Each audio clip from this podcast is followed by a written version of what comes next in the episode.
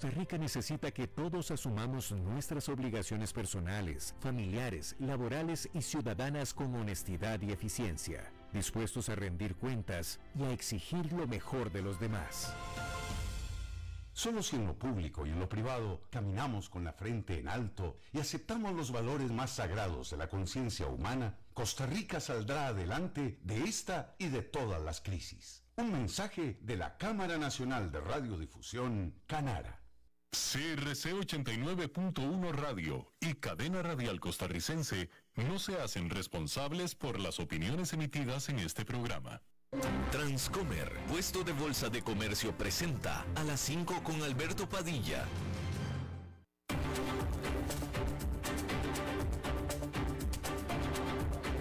Inicia a las 5 con Alberto Padilla. Un programa diseñado con el objetivo de llevarte diariamente un tema de actualidad, acompañado siempre de reconocidos editorialistas, de lunes a viernes a las 5 de la tarde por CRC 89.1 Radio, a las 5 con Alberto Padilla.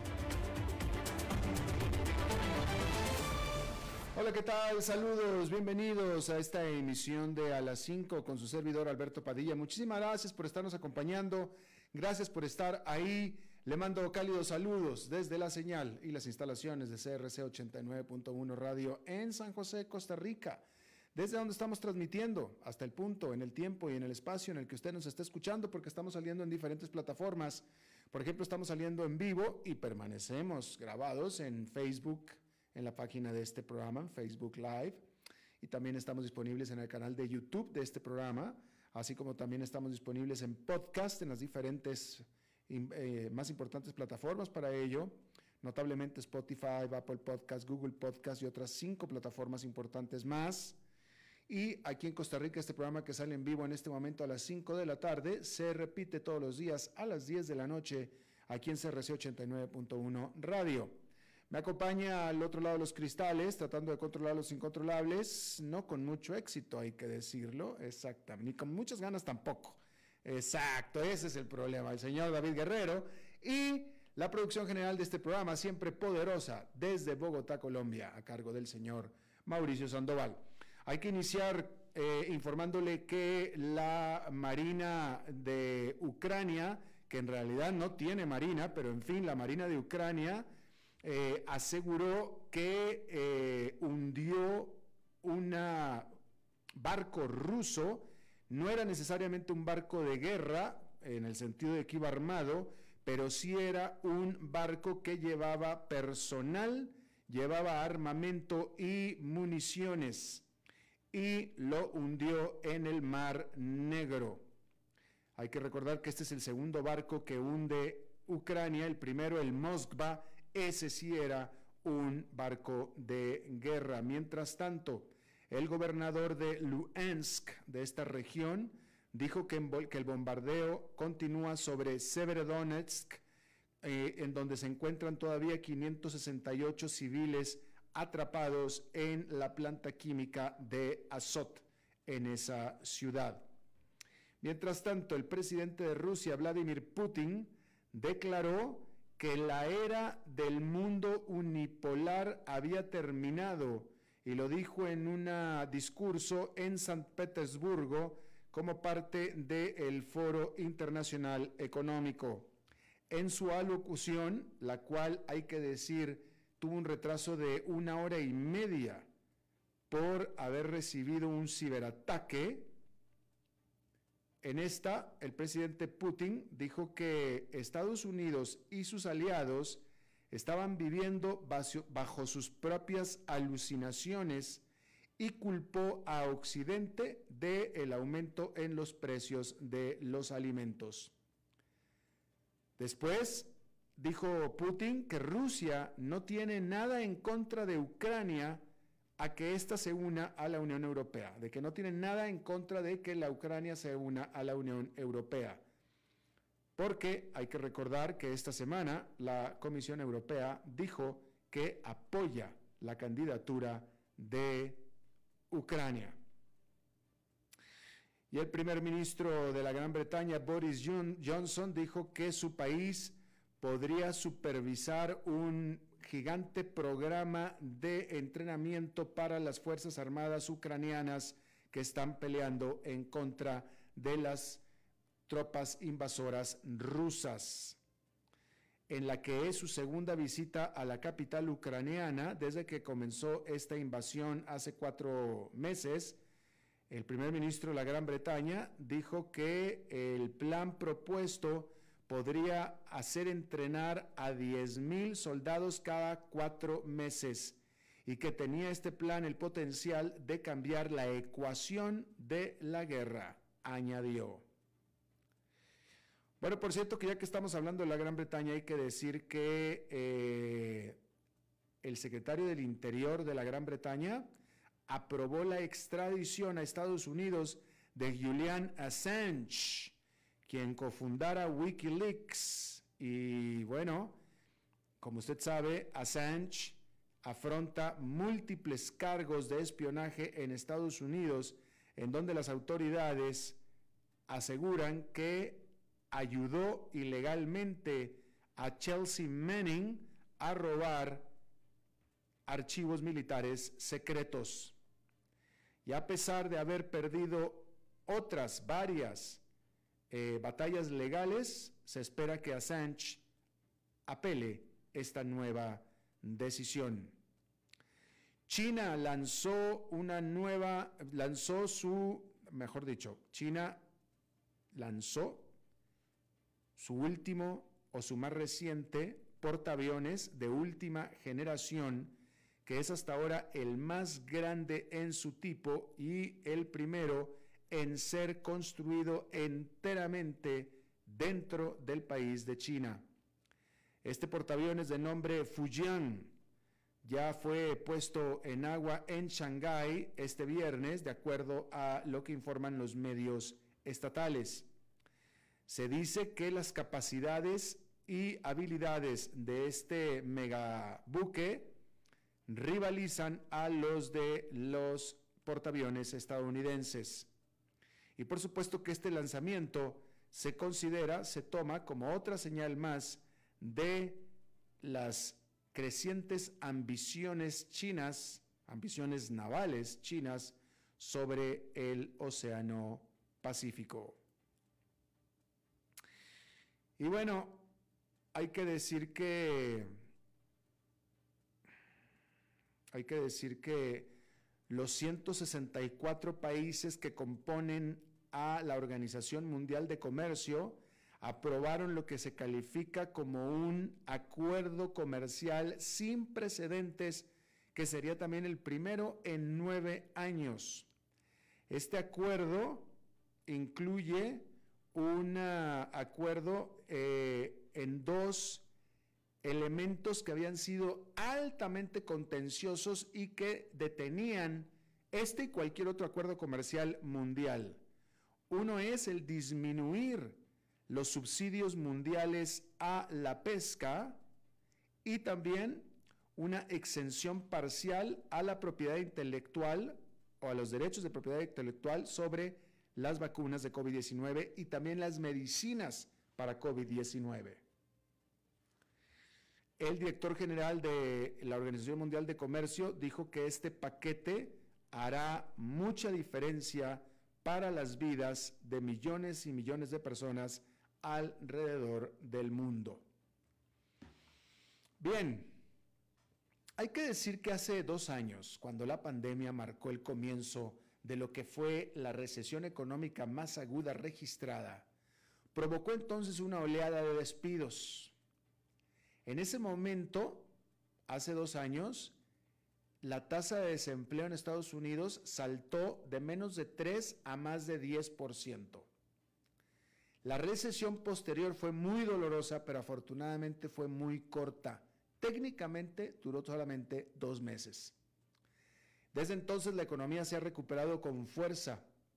El desempleo en los Estados Unidos está cerca de su nivel más bajo en 50 años y hasta ahora el gasto del consumidor ha resistido la histórica inflación, manteniendo la economía a flote. Pero durante la última semana, una serie de anuncios de despidos se ha sumado a los temores de los inversionistas de que la buena época económica se está extinguiendo. El miércoles, dos empresas inmobiliarias de Estados Unidos que florecieron en la era pandémica de bajas tasas hipotecarias y voraz demanda, anunciaron despidos. Redfin, que contrató en masa empleados en los últimos años y teniendo casi 6.500 en nómina en diciembre pasado, está recortando un 8% de su personal. Las acciones de Redfin se han desplomado un 80% este año. Mientras tanto, Compass, que emplea a 4.500 personas, está despidiendo al 10% de ellos, citando señales claras de desaceleración del crecimiento económico. Los despidos no se detuvieron en el sector de vivienda, sin embargo. Estas decapitaciones están también afectando duramente a la alta tecnología y a las criptomonedas.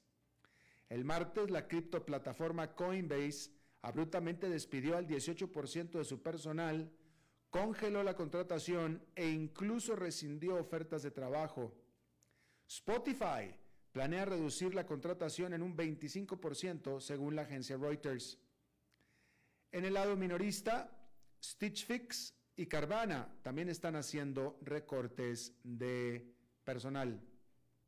Y el jueves, Elon Musk les dijo a los empleados de Twitter que la compañía necesita mejorar su salud financiera, sugiriendo que podrían producirse recortes de empleos si su oferta para adquirirse o para adquirirla se concreta.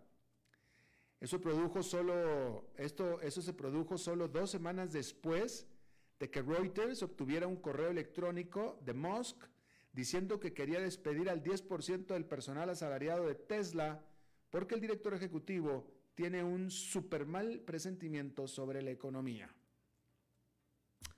Ahora, si bien todos esos despidos son dolorosos y pueden desencadenar de indeseables recuerdos de la primavera del 2020, la verdad es que aún es demasiado pronto para saber si son un presagio de una agitación más amplia. Y es que hasta ahora no hay evidencia de un patrón amplio que sugiera que el sólido mercado laboral se está debilitando, al menos de manera notable. Hay que subrayar que para todo el pesimismo que puede haber sobre las perspectivas de la economía de Estados Unidos, el grueso de la base de los problemas económicos del país se derivan de que las cosas van demasiado bien. Porque hay que tomar en cuenta que la queja principal, escuche esto, el motivo de todos los problemas, la queja principal de todo lo que está pasando, es que los consumidores tienen demasiado dinero, que están gastando demasiado, y esto está haciendo a subir los precios. De hecho, Actualmente en Estados Unidos la realidad es que todo el que quiere trabajar está trabajando. Entonces definitivamente que son problemas muy buenos para sufrir. ¿Sí? Definitivamente también esta, estos momentos, por tanto, como le estoy diciendo, esta circunstancia es muy particular y la verdad es que no tiene precedentes. Por eso es que hemos estado hablando aquí en el programa de que no existe en el libro de texto una real solución a la circunstancia actual, porque las determinantes de la circunstancia actual no han tenido precedentes en la historia. Entre otras cosas, lo que le acabo de comentar, que este producto, e, e, esta circunstancia es producto de, de, de, o viene en la base de algo muy bueno, que es que la gente está gastando mucho dinero. ¿Sí? Y bueno, pues ese es el asunto. Ahora, vámonos hacia la parte de la economía que está sufriendo. Ya vimos que es bienes raíces hasta este momento y definitivamente la que fue la niña bonita del barrio durante mucho tiempo, ahorita es el patito feo, que son las criptomonedas. Y aquí hay que decir que no es necesario mirar muy lejos en este criptodesplome para encontrar a un criptoescéptico restregando por todos los medios un te lo dije, porque yo aquí lo he estado diciendo durante mucho tiempo. Así es que yo tan, yo tan solo soy uno de los criptoescépticos que en este momento puedo decir con total falta de humildad, definitivamente, se los dije, yo lo estuve diciendo. Esta semana, con el Bitcoin perdiendo el 30% de su valor, un desplome que hizo sacudir a todo el ecosistema cripto y haciendo que incluso los creyentes más firmes de las criptomonedas se tambaleen. Las nuevas y llamativas empresas criptos están despidiendo personal y suspendiendo operaciones. En el caso del prestamista de criptomonedas Celsius, que esta semana suspendió todos los retiros, algunos usuarios encontraron sus ahorros atrapados en un turbio limbo. Por supuesto que los criptofieles dirán que esto simplemente es la vida en el salvaje oeste de las finanzas, donde sí, efectivamente, los mínimos son más bajos que las inversiones tradicionales, claro, pero los máximos también son más altos. Y por supuesto, las criptomonedas no son el único activo que está teniendo una mala semana, es lo que van a decir y lo que dicen quienes apoyan a las criptomonedas. Prácticamente todas las acciones se ven afectadas por el endurecimiento de la política monetaria, lo que ha alejado a los inversionistas de las apuestas en activos de mayor riesgo, como las acciones tecnológicas y por supuesto el Bitcoin. Sin embargo, y esto es cierto, es que las criptomonedas tienen problemas que son únicos. Y el primero de ellos es que se trata de algo muy joven y con nula historia, porque la criptomoneda apenas nació en el 2009. El mercado de las criptomonedas está casi completamente regulado y está siendo respaldado por hordas de celebridades e inversionistas sin experiencia que serán muy conocedores de la tecnología digital, pero que no tienen una mínima idea de lo que es una inversión y cómo funciona el sistema financiero productivo de valor en el mundo. Y esa es la realidad. Acordémonos, que toda esta gente que sigue apoyando al Bitcoin, lo primero que decía el Bitcoin era que era como el Titanic, que ni Dios lo hundía. Lo comparaban como un valor tan estable como el oro. No nos olvidemos de eso juraban que sería resistente a la inflación, que si vendrían tiempos malos, todo caería y el Bitcoin como el oro se mantendría. Eso lo dijeron mil veces, demostrando su total desconocimiento de la historia. Ya ni siquiera hablemos del sistema financiero, de la historia. Punto. Y es por eso que personas serias, serias, con respaldo, con experiencia, por no decir éxito, experiencia probada a lo largo de los años, como Bill Gates, Warren Buffett, Jamie Dimon, por el lado financiero, y la fiscal general de Nueva York, Letita James, y un pequeño pero creciente número de líderes tecnológicos se están haciendo más explícitos, advirtiendo al público y a los legisladores sobre los riesgos de invertir en criptomonedas. Pero a pesar de lo joven de la industria,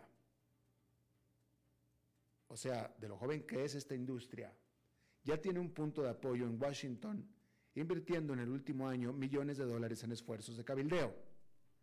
Mientras tanto, los legisladores y los reguladores han sido lamentablemente lentos en abordar el tema. Y las consecuencias de Celsius pueden haber encendido una llama porque este jueves Reuters informó que los reguladores de valores en los estados de Alabama, Kentucky, Nueva Jersey, Texas y Washington abrieron una investigación sobre la decisión de Celsius de congelar cuentas. Al respecto, la Cámara de Comercio Digital dijo que ahora estamos viendo las consecuencias de que los reguladores no brinden claridad. Tenemos la esperanza de que los eventos recientes aceleren los esfuerzos para brindar políticas más claras a la industria y certeza a quienes invierten en activos digitales. Bueno, y mire que contra todas las expectativas, la gente regresó a las tiendas Porque desde que existe la Internet, los economistas han estado prediciendo la desaparición del centro comercial. Y cuando llegó el COVID-19 pareciera que realmente podría ser el final de la gran tienda. Sin embargo, una vez más, esas proyecciones probaron ser exageradas. Porque aparentemente los consumidores se han cansado de comprar todo desde casa sentados en el sofá y cada vez más están volviendo a la vieja tienda. Todas las indicaciones son que el consumidor está entusiastamente saliendo de casa para ir de compras a la tienda. Y hay algunas razones para el cambio. Por ejemplo, la prisa por comprar en línea en el 2020 no se debió solamente a que estábamos aburridos, se debió a que no teníamos otra opción. Comprar en persona era un peligro para la salud, incluso después de que se permitió la reapertura de tiendas no esenciales. Otra razón es que las ventas en línea se están suavizando a medida que la inflación desalienta a las personas a gastar en artículos caros. Las acciones de comercio electrónico han sido el sector minorista con peor desempeño en el SP500 en lo que va del 2022, con una caída del 28% hasta el lunes, según S&P Global. Y otra razón más es que simplemente, otra razón más de ir a la tienda es que simplemente es divertido. Porque para muchos, comprar en las tiendas es una actividad social. Macy's, el icono de la tienda por departamento, que apenas esquivó la bancarrota durante el apogeo de la pandemia, dice que el péndulo ha vuelto a su favor. Su presidente ejecutivo declaró que vimos un cambio notable en el comportamiento de compra del consumidor entre canales con ventas mejor a las esperadas en las tiendas y ventas digitales menores a las esperadas. especificó que los clientes acuden a las tiendas en busca de vestimenta formal porque después de todo, las fiestas y las bodas volvieron a estar en la agenda. Bueno, ¿se acuerda usted de Revlon? Revlon, esta gigante multinacional de belleza de cosméticos de 90 años de existencia, uno de los nombres más icónicos de las marcas de consumo, pues bueno, se declaró en bancarrota después de verse agobiada por la carga de la deuda de más de 3.300 millones de dólares, las interrupciones en su cadena de suministro y los crecientes costos por la inflación. Revlon, con sede en Nueva York, dijo que espera recibir 575 millones de dólares en financiamiento de sus actuales prestamistas para permitirle mantener sus operaciones diarias. Así, Revlon se une a más de dos docenas de minoristas prominentes para declararse en bancarrota durante la pandemia del coronavirus, incluidos Brooks Brothers, esa tienda de atrajes, y JCPenney también. Sin embargo, los problemas de Revlon se venían gestando desde hace mucho tiempo. La marca tardó en adaptarse al cambio de las mujeres a partir de la década de los noventas, de los cosméticos de colores brillantes como el lápiz labial rojo a los tonos más apagados. Revlon también enfrentó una competencia cada vez mayor. Y los problemas de Revlon solo se intensificaron con la pandemia que afectó las ventas de lápices labiales con las mujeres cubriéndose la boca.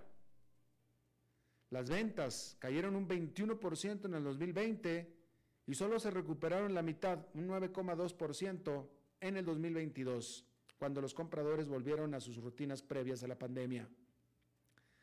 Durante gran parte del siglo XX, Revlon fue líder, siendo la segunda compañía de cosméticos más grande de ventas, solamente detrás de Avon. Avon llama. Hoy en día Revlon ocupa el puesto número 22. Ahora, la compañía alcanzó muchos hitos en su apogeo. En 1970, Revlon se convirtió en la primera compañía de belleza en incluir en su publicidad a una modelo negra, Naomi Sims.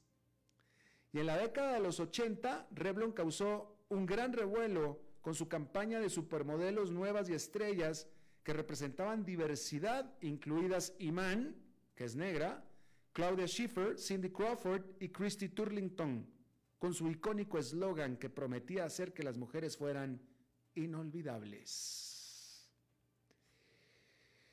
Bien.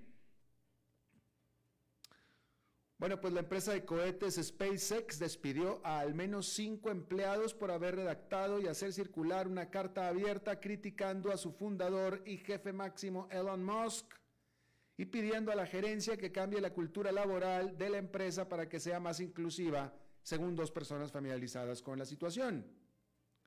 El New York Times informó el jueves que SpaceX había despedido a los empleados asociados con la carta citando a tres empleados con conocimiento de la situación.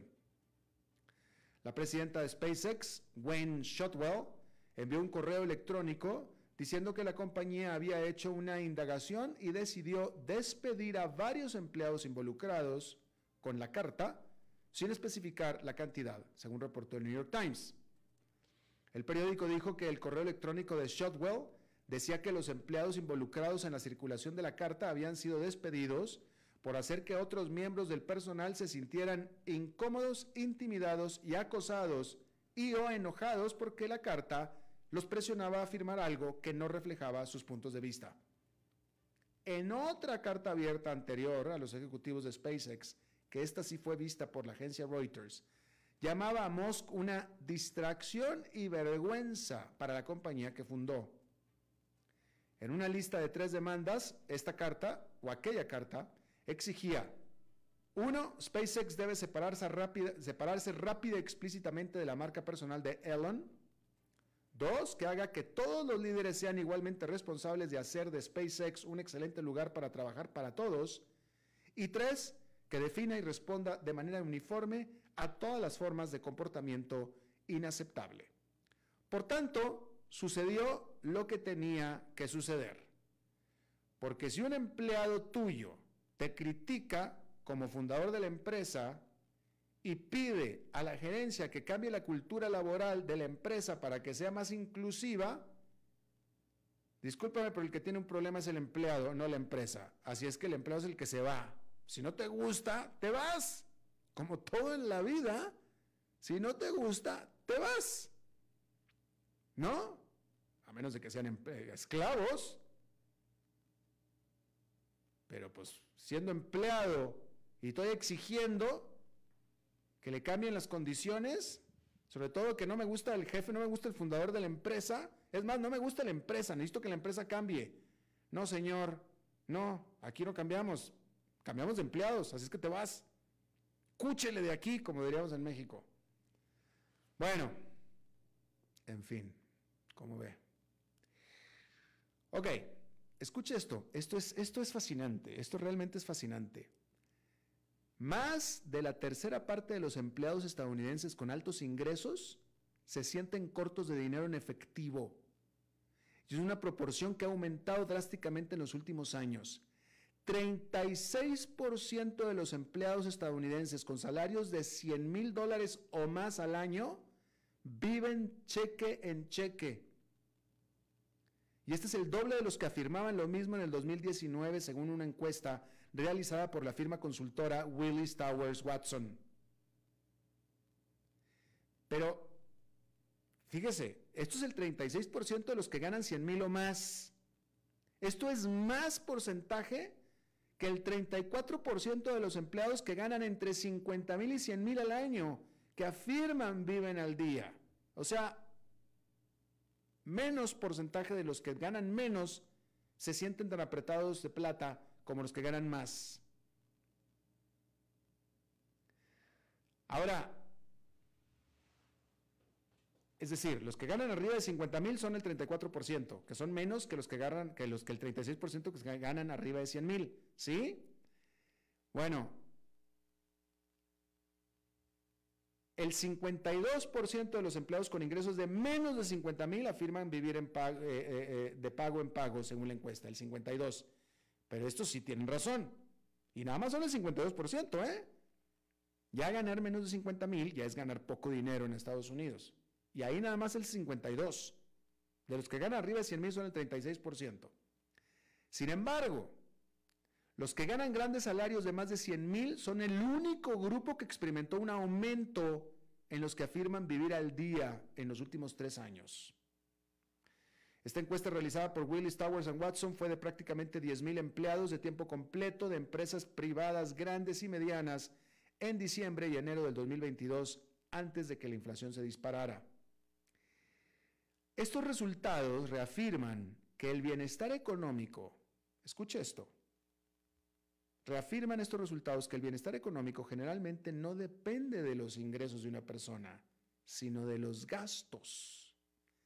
Quien gasta menos de lo que ingresa se sentirá más holgado económicamente que lo contrario al margen del nivel salarial. ¿Sí? No es raro nada, nada raro encontrar gente de altos ingresos que tienen problemas económicos. ¿Sí? Y esto tiene mucho que ver, mucho que ver con la famosa trampa de la clase media a nivel macroeconómico, ¿no?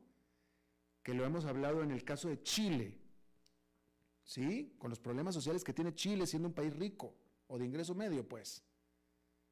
Fíjese cómo usted, fíjese cómo los que ganan arriba de 100 mil salarios mínimos, salarios mínimos no, más de 100 mil dólares al año, se sienten más desdichados literalmente que los que ganan menos de 100 mil.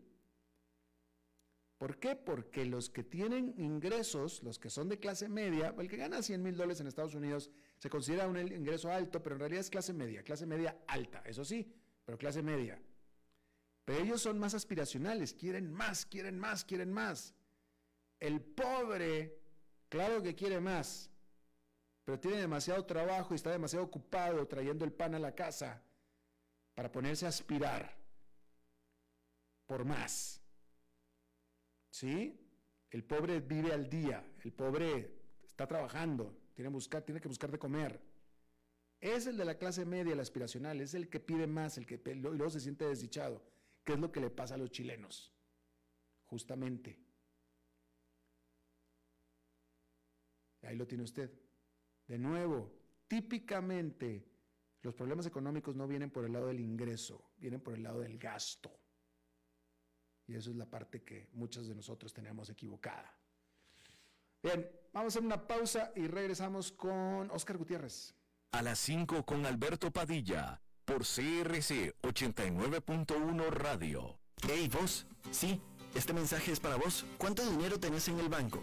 No te preocupes, yo sé, apenas para llegar a la quincena. Y si te despidieran, ¿de cuánto es tu fondo de emergencia? También sé la respuesta. No tenés nada para emergencias. Y si te pregunto, ¿qué porcentaje de tu salario ahorras? ¿Qué me vas a decir? ¿Acaso no estás harto de pensar en todo menos en tu futuro financiero? Deja de ser de los que pierden el tiempo y botan el dinero que cuesta tanto ganárselo. ¿Que quién soy yo? Soy tu yo del futuro. Y aún estás a tiempo de cambiar las cosas. Pero toma la decisión hoy. Transcomer, puesto de bolsa de comercio. Construyamos juntos su futuro. Somos expertos en eso. Desde los verdes bosques de nuestra montaña nos llega agua Cerros de la Riva, agua fresca de manantial que te permitirá vivir en equilibrio, proteger tu salud y la de tu familia, libre de sustancias químicas, envasada sin alterar su naturaleza a 2.000 metros de altura. Agua Cerros de la Riva, naturalmente neutral. Búscanos como cerrosdelarriba.gmail.com. Llámanos al 8374 3229. Cerros de la Riva, Live Spring Water.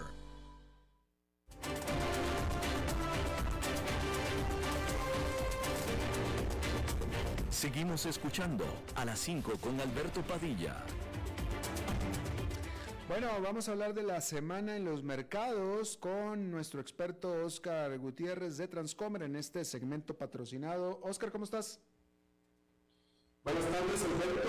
Eh, bueno, y hace tres semanas, en la semana que terminó el 27 de mayo, celebrábamos que había sido la mejor semana desde noviembre de 2020, rompiendo una racha de, de ocho semanas negativas. Sin embargo, comentamos que eso podría ser un rally en, una, en un mercado que en realidad está una tendencia hacia la baja. Bueno, esta semana tenemos la peor semana desde marzo del 2020.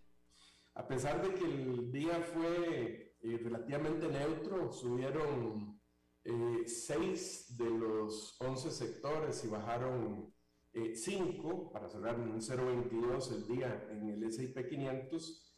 La semana eh, fue una semana a la baja en 5,79% en el S&P 500. Y esto es, bueno, 10 de las últimas 11 semanas en el S&P 500 han sido a la baja. 11 de las últimas 12 en el caso del Dow Jones, que, no, eh, eh, que nunca había ocurrido, me parece esto en el Dow Jones. Y hablamos la semana pasada que esta semana iba a ser muy importante porque eh, era el anuncio de la Reserva Federal en el siguiente aumento de tasas de interés. Cuando tuvimos la noticia de la inflación, bueno, en ese momento, antes de eso, la expectativa era que se subiera medio punto, es lo, lo que incluso había telegrafiado eh, anteriormente el señor Jerome Powell. Bueno, ya para el lunes, las apuestas de cuánto iba a ser este aumento pasaron de haber estado primero 80% en favor de un aumento de medio por ciento y 20% en favor de un aumento de 0,75, ya estaban al revés el lunes. Y el miércoles, a, una hora antes del anuncio, ya las apuestas estaban en un 98% que el aumento iba a ser de 0,75 e incluso algunos apostando que el aumento iba a ser de 1%. Bueno, en efecto, eh, el aumento fue de 0,75, no sorprendió al mercado eh, porque ya en realidad lo estaba previendo, el mercado que iba a ser necesario un aumento importante. Aquí el gran reto que tiene el señor Powell, Alberto, es lo que llaman el aterrizaje suave de la economía, que es en realidad un tema muy, muy difícil para la Reserva Federal, porque lo que quieren es lograr cumplir eh, con los dos mandatos que tiene la Reserva Federal, que es lograr estabilidad de precios, una inflación con una meta del 2%, eh, pero manteniendo lo más cercano posible al pleno empleo. Y esto es eh, la labor difícil eh, que tiene el señor Powell porque el riesgo de reaccionar demasiado fuerte este, es provocar una recesión, que es parte de los temas que se ha venido conversando y que, y que hay, bueno, muchos analistas eh, ya dicen que hay recesión, otros que no. Entonces, este es el malabarismo que tiene que hacer el señor Powell para tratar de, de mantener los ánimos de todo el mundo bajo control. Le interesa mandar el mensaje de que al mercado, de que el aterrizaje va a ser suave, es decir, que va a lograr controlarse la inflación sin tener un efecto muy fuerte en crecimiento, sin provocar una recesión. Eh, bueno, y al mismo tiempo tiene una presión política muy fuerte, Alberto, porque en, en noviembre ya son las elecciones eh, bueno, para los demócratas es muy importante que no se descarrile completamente la economía para poder eh, reelegirse. Entonces, esta es la gran dificultad que tiene el señor Powell en su discurso el miércoles, que fue el único día, si no contamos el día de hoy, que fue relativamente neutro, en la semana fue el único día que terminó positivo para luego caer eh, el día de ayer bastante. Bueno, en su discurso él decía, bueno, a pesar de que estamos subiendo cero 0.75, que no se hacía desde 1994, un aumento de este tipo. Eh, él seguía mandando un mensaje de que eh, aún así la tasa de referencia a 1.75 sigue siendo baja y que la meta es que a finales del año esta llegue a, a 3,4%. Hablaba de que en 2023 llegara a 3,8%, que el 2024 volviera a 3,4 y él mencionaba que estas tasas de referencia son tasas en donde la Reserva Federal se, se siente más cómoda porque se siente más, más en control.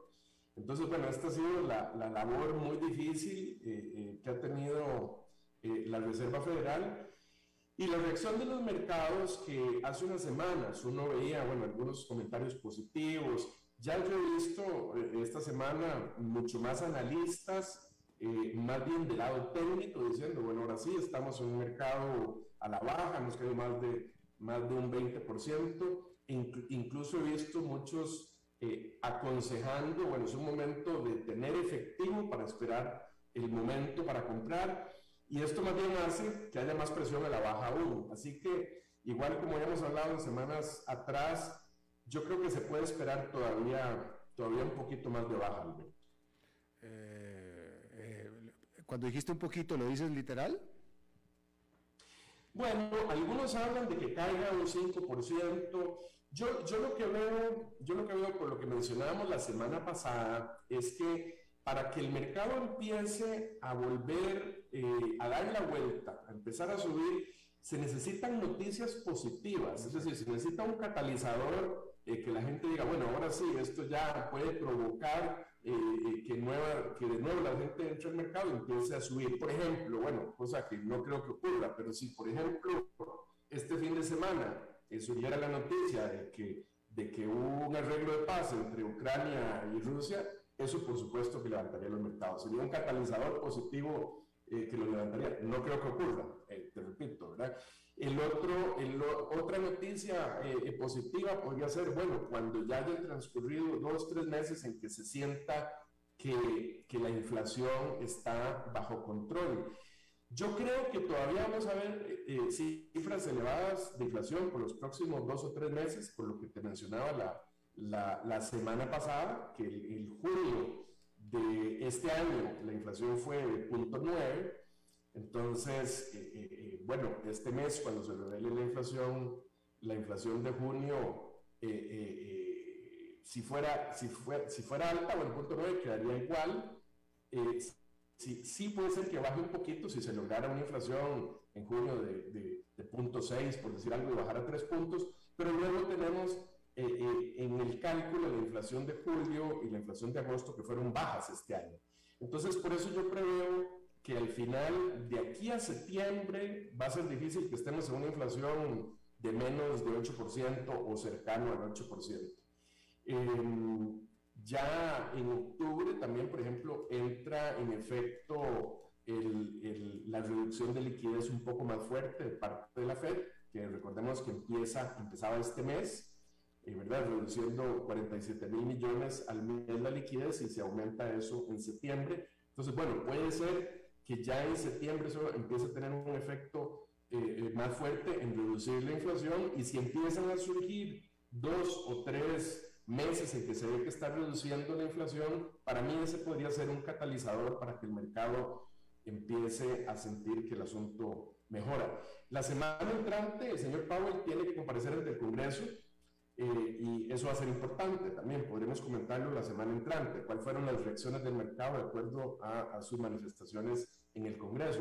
Pero si bien hace semanas, por ejemplo, él, él, decía que era muy importante mantener, llegar a pleno empleo, bueno, ahora ha, estado diciendo fuertemente que, que eh, eh, va a estar, que su principal objetivo en este momento es controlar la inflación. Ha tratado de dar ese mensaje bueno, vamos a ver si, si los mercados lo toman bien. Por supuesto. Ahora, eh, Oscar, eh, ¿tú entrarías al mercado? ¿Es tiempo para entrar o esperarías un poquito más? Yo me esperaría unos dos o tres meses. Eh, ayer conversaba con un amigo eh, que me decía, te pongo el ejemplo de dos stocks que a mí me parece que están muy baratos, Citibank y Goldman Sachs, que son compañías sólidas que están en precios de entre 5 y 6 veces utilidades. Y uno dice, bueno, esos son, esos son precios buenísimos. Ok, pero hay algunos riesgos todavía. Por ejemplo, si la, si la compañía, eh, si, perdón, si la economía entrara en recesión, una compañía como Citibank eh, podría ver reducidas sus utilidades fuertemente si muchas empresas empiezan a caer en mora, por ejemplo, o la banca de consumo empieza a caer en mora. Entonces ese precio que aparentemente es muy, muy bueno en este momento, de 5 veces utilidades, este, podría convertirse en 10 o en 11 o en 12.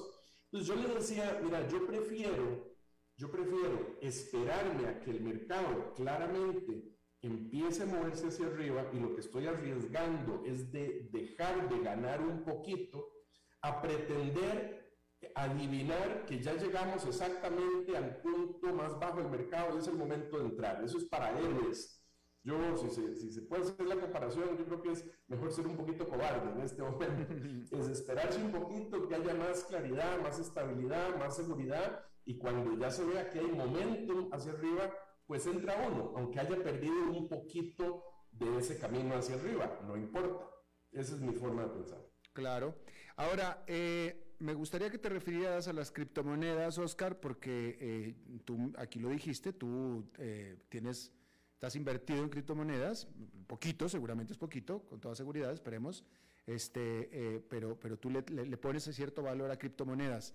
¿qué, cuál ha sido tu reflexión sobre las criptomonedas durante esta semana y si algún momento consideras que va a ser bueno para entrar a comprar más criptomonedas, tú que ya tienes? Sí. Mira, en realidad yo te había mencionado, yo lo que tengo una posición muy, muy pequeña. Lo que son opciones un poco especulativas, porque ya el precio está un poco bajo, pero no es. Eh, eh, de hecho, te comento que, que, hace una semana mi hijo me dijo, papá, este, yo tengo amigos que han comprado criptomonedas, eh, compro. yo dije, nada, espérate mejor, o sea, es el mismo, el mismo concepto. Habíamos hablado que las criptomonedas para mí es un activo de riesgo. En este ambiente, eh, los inversionistas están quitándose los activos de riesgo y, dejándose efectivo y tal vez las acciones que tengan mucha seguridad, que tienen valor, están, están eh, eh, quitando ese riesgo. Así que yo siento que eso ha sido lo que le ha pasado a, la, a, la, cripto, que bajó, bueno, sí, me parece que está cerca de 20 mil dólares el Bitcoin en este momento. Hace un rato que mencionabas algo, eh, estaba revisando, para hacer una referencia, estaba revisando que el volumen de, de, de Bitcoin en en las, últimas 24 horas eh, fue cerca de 27.500 millones de dólares. Bueno, cuando uno compara eso, para, para dar una referencia eh, a, a la gente, cuando uno compara eso con el tamaño del mercado mundial de divisas, que es de 5 millones de millones de dólares al día. Se da uno cuenta que en realidad el mercado de cripto sigue siendo, y creo que será por un buen tiempo, muy, muy pequeño en relación a, a, la economía mundial.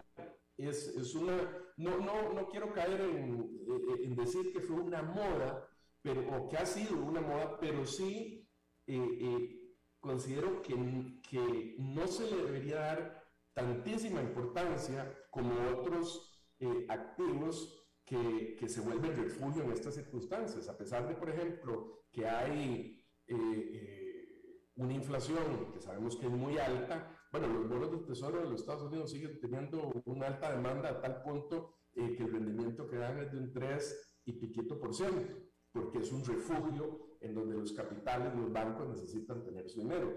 El Bitcoin es interesante si uno, y uno podría en este momento invertir si no le importa que baje todavía un poquito más, pero que lo que tiene es una parte muy, muy pequeña del portafolio y estar claro que esa parte es totalmente especulativa.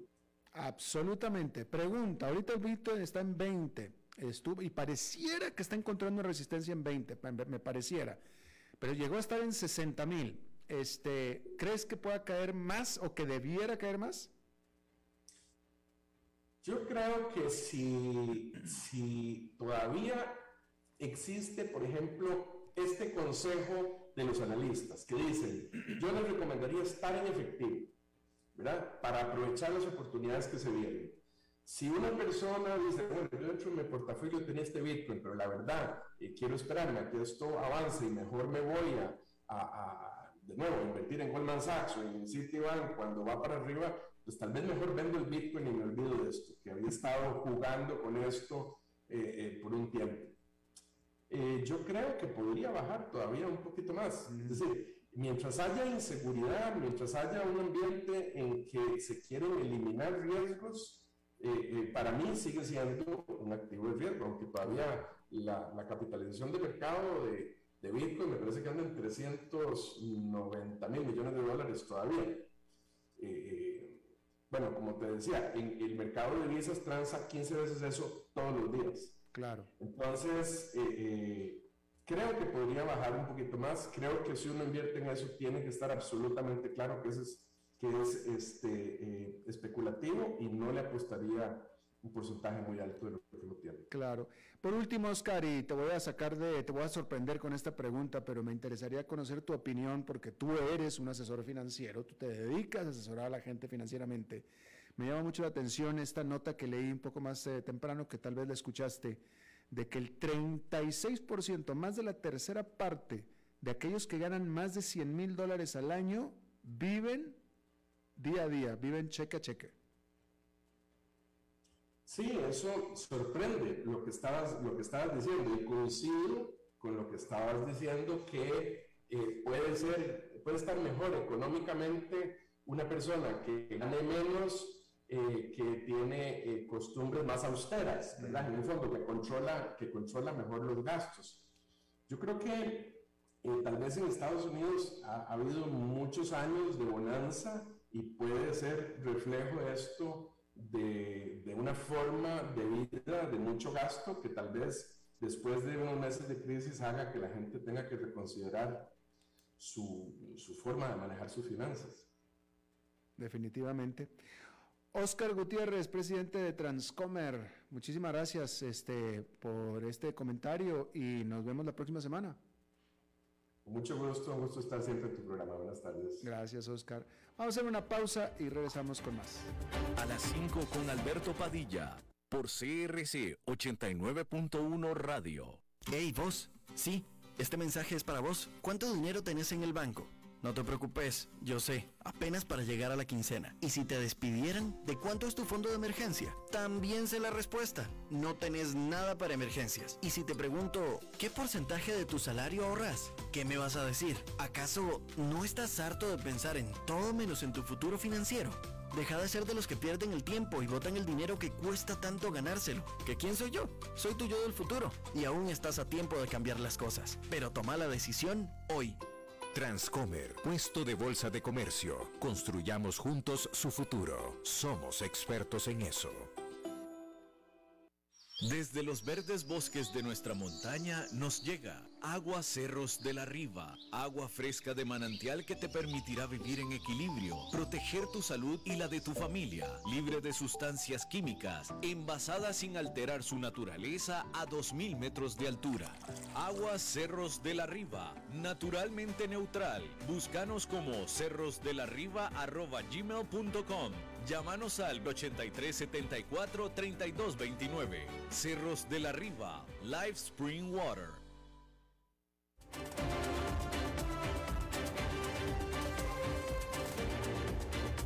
Seguimos escuchando a las 5 con Alberto Padilla. Bueno, y como cada cierre de semana, vamos a hablar de estrategia empresarial con el experto Humberto Saldívar. Humberto. ¿Qué tal, Alberto? ¿Cómo estás? Bien, ¿y tú?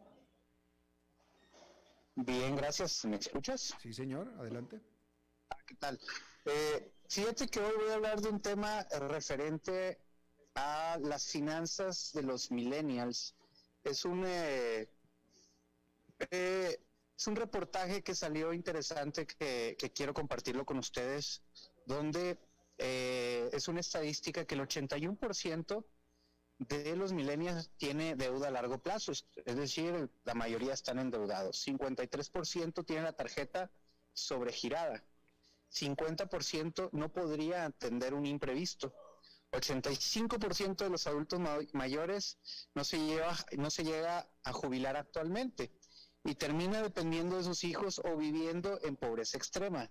Es decir, si los millennials están en estas estadísticas, pues eh, los adultos mayores eh, que dependen de algunos hijos millennials, pues van a, van a tener ciertas complicaciones. Eh, los, los millennials sacrifican sus ahorros para el retiro, 36% tienen una cuenta para el retiro y 31% han solicitado un crédito o ha tomado dinero de esa cuenta. Es decir, solamente el 24% en promedio de los millennials tiene una educación financiera básica para uh, vivir a largo plazo, eh, llámese a largo plazo que eventualmente van a estar retirados, ¿no? Así es. Eh, excelente tema y eh, eh, excelente tema, Humberto, porque y tiene demasiadas aristas que tomar. Este, actualmente, y esto lo he dicho yo varias veces, tú estás hablando de los millennials. Mi padre, mi señor padre, que ya falleció, falleció a los 87 años, él, un hombre muy disciplinado en sus finanzas, pero mi padre se jubiló a los 60 años. Y se jubiló a los 60 porque él pensaba que le quedaba poco tiempo de vida. ¿no? Eh, yo, creo que papá calculó que le quedarían 10, 15 años más de vida y quiso aprovechar entonces eh, a los 60. Pero sin embargo, él vivió hasta los 87. Él vivió casi 30 años más en plena salud, sin generar ingresos, sin trabajar.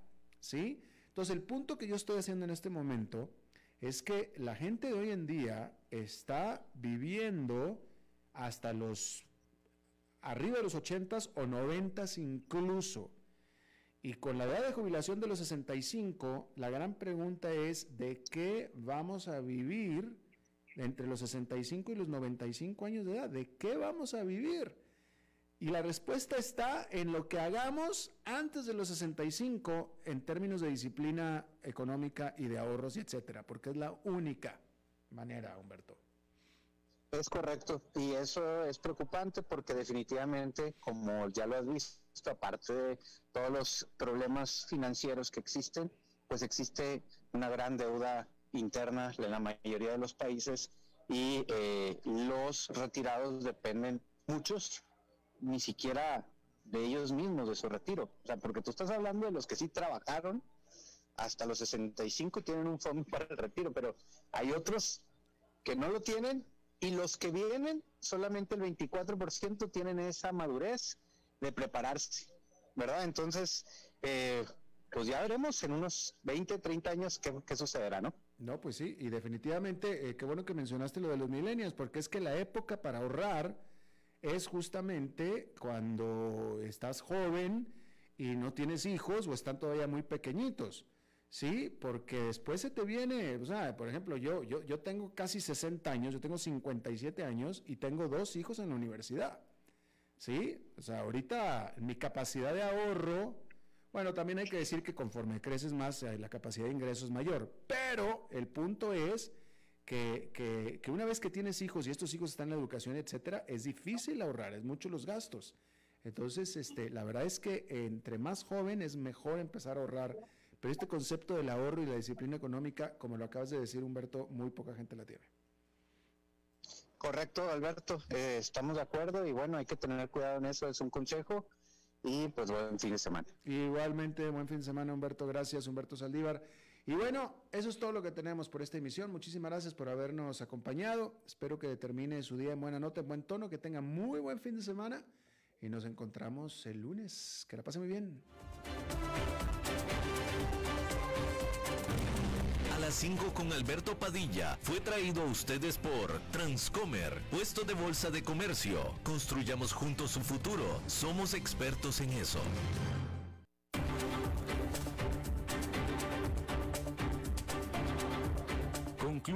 A las 5 con Alberto Padilla. Un programa diseñado con el objetivo de llevarte diariamente un tema de actualidad, acompañado siempre de reconocidos editorialistas, de lunes a viernes a las 5 de la tarde por CRC 89.1 Radio, a las 5 con Alberto Padilla.